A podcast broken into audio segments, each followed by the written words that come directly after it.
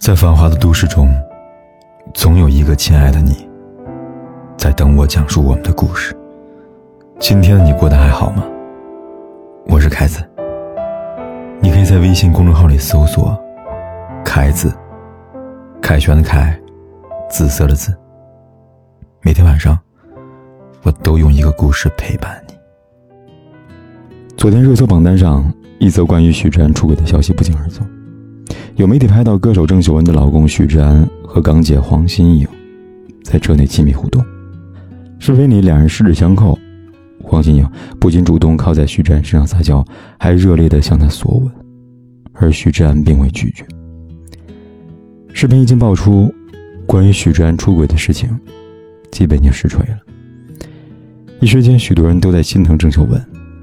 上个月，郑秀文还发微博说：“婚姻来的不易。”每个阶段都是一场终身学习，我估计没有捷径，只能一步一步的经历，才能真正体现一步一生的幸福吧。可这幸福，被他的枕边人徐志安亲手扼杀。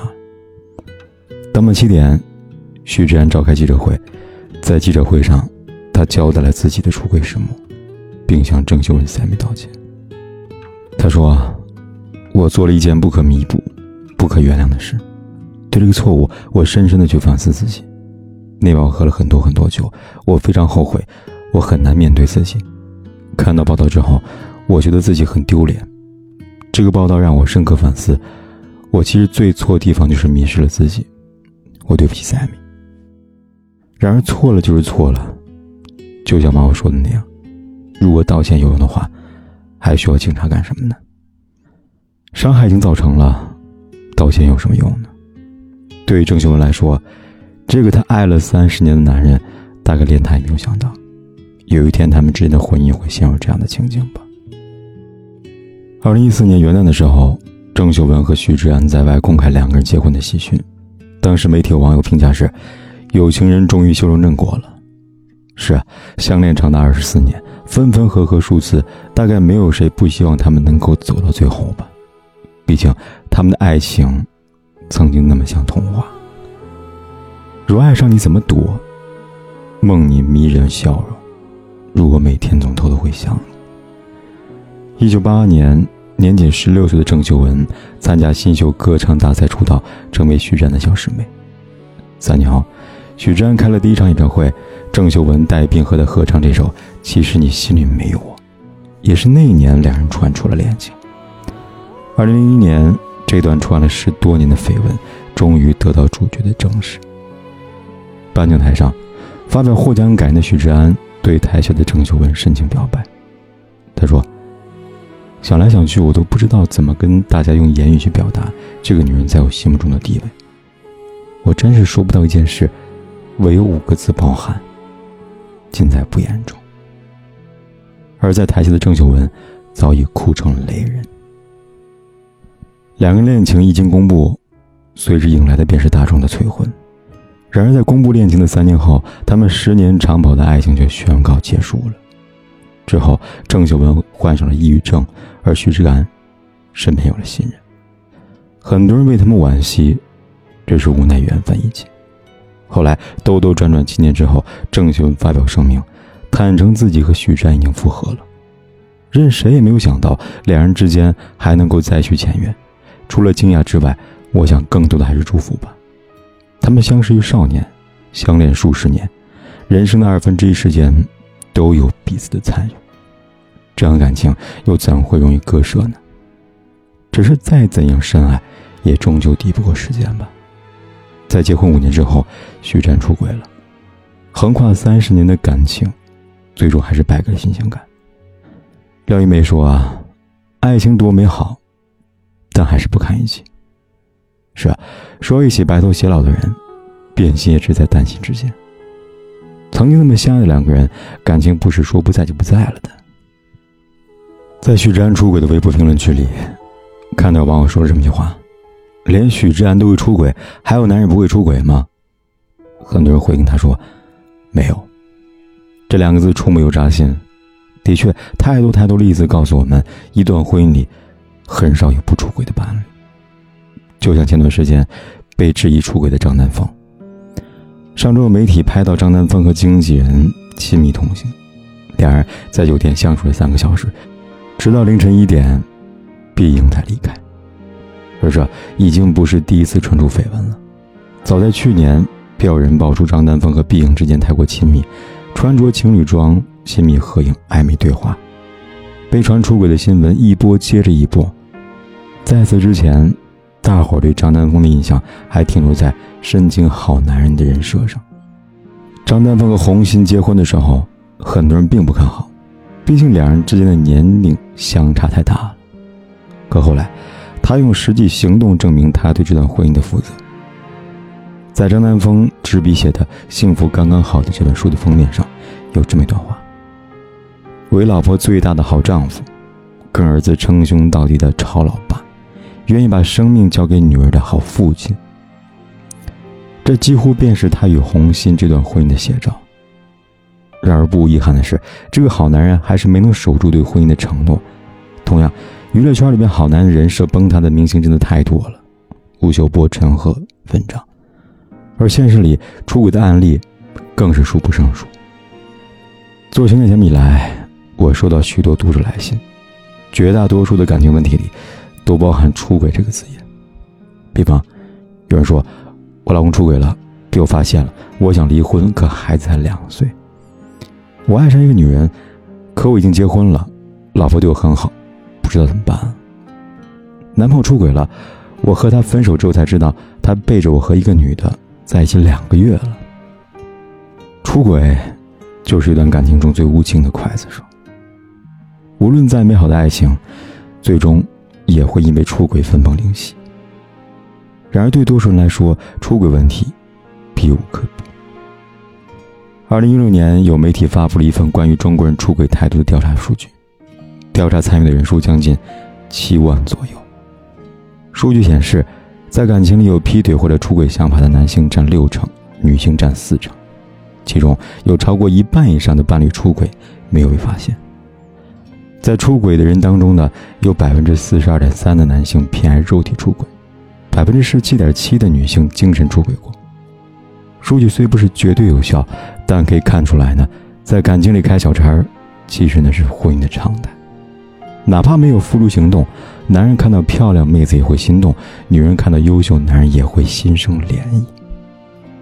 这是常有的事情，也是人之常情。有句话说。但凡有出轨的机会，大多数人都会选择出轨，无关爱与不爱。这话并不绝对，但有一定道理。出轨有时候并不代表自己还爱不爱，只关乎自己有没有出轨的机会。毕竟人性里或多或少都有对色的贪欲，对新鲜感的索求。任何感情都不能保证能够长时间的维持新鲜感。你不能保证在美貌不在的时候，始终如一不会变心。所以我们不得不承认一个事实：人都是喜新厌旧的。但是，这就能作为一个人出轨的借口了吗？不是的。那么，什么样人才不会出轨呢？在知乎上类似的题目底下，曾经看到过一个大主说了这么一个故事。她说，她跟丈夫结婚十五年了，刚结婚那会儿呢，两个人感情好到不行。早上起床的时候呢，会向对方拥吻，说一声早上好；晚上下班回家呢，也会第一时间呢向对方来拥抱。后来他们有了孩子，忙碌的工作加上孩子，不知道从什么时候开始，两个人不再像之前那么黏糊了。他能够清晰的感受到两个人之间的感情在慢慢的变淡。即使这样，他也从来没有怀疑过老公出轨。为什么呢？他说：“我老公是个自律性极强、有责任感的人。”他对自己要求很苛刻，答应别人的事情呢，从来都没有实现过。在一起来呢，他从来不说他有多爱我，可只要我需要的时候呢，他都能够第一时间出现在我身边。结婚这么多年以来，他晚上很少晚归，不工作日子呢，外出也会提前向我报备，哪怕吵架吵得很凶，也不会摔门离开。其实，不会出轨的人，都是对婚姻有很强责任感的人。对婚姻有很强责任感的人，无论感情发生什么变化，都不会选择背叛，因为婚姻的第一顺位便是责任。金星在《掷地有声》里面曾经说过：“有责任感的感情才能够长久，对自己负责，对对方负责，对整个家庭负责。同样，涂磊老师在《爱情保卫战》里面指出，爱情需要的是迷恋，生活需要的是负责任。一个人会不会出轨，其实便是看他有没有责任感。一段婚姻能否长久，要看夫妻双方的责任感。会出轨是人性，不出轨是责任。一个有责任感的人，无论身处在什么样的环境里，都能时时刻刻的谨记自己身上的责任。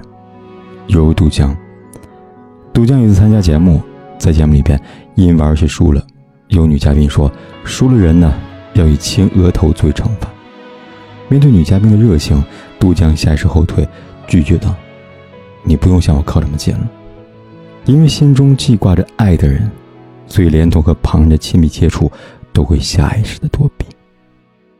犹如朱亚文，《快乐大本营》有期节目，朱亚文在玩游戏时呢，被人提报无心，当时朱亚文直接拒绝道：“对不起，我已婚了。”婚姻不仅是对爱人的一份承诺，更是一份责任。即使爱人没有在身边，有责任感的人，始终会记得对婚姻负责。比如吴尊，曾经有人采访吴尊，说：“为什么结婚这么多年没有传过绯闻，也没有艳遇呢？”吴尊这样说：“就是不希望我的女儿难过呀，我希望我的女儿可以很骄傲的说，你看我爸爸和我妈妈的感情。因为知道一旦出轨，辛苦组建起来的家庭便会。”随之崩塌，而直接造成伤害的便是孩子。所以在面对诱惑时，他们才可以做到刚正不阿。车厘子曾在书中提到过，婚姻归根结底是一场责任，是爱情的升华与归巢。能维护他们的，只有两个人对爱情的忠诚和对婚姻的责任。一段好的婚姻，真的太需要两个人彼此的忠诚和责任了。也许某一天，两个人的激情会淡，感情会变，但责任也会像一根红绳，牢牢的维系着这段婚姻。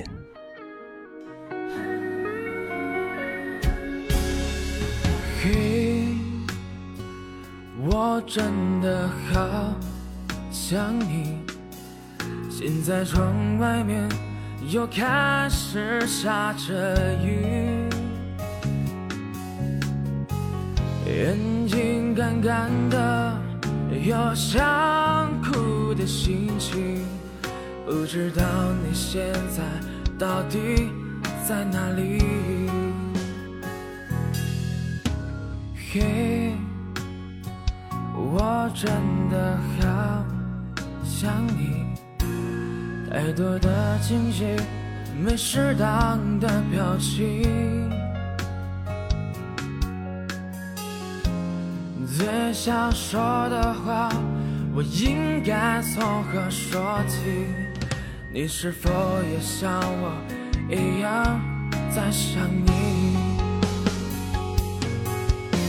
如果没有你，没有过去，我不会有伤心。但是如果还是要爱你，如果没有你，我在哪里？又有什么可惜？反正一切来不及，反正没有了自己。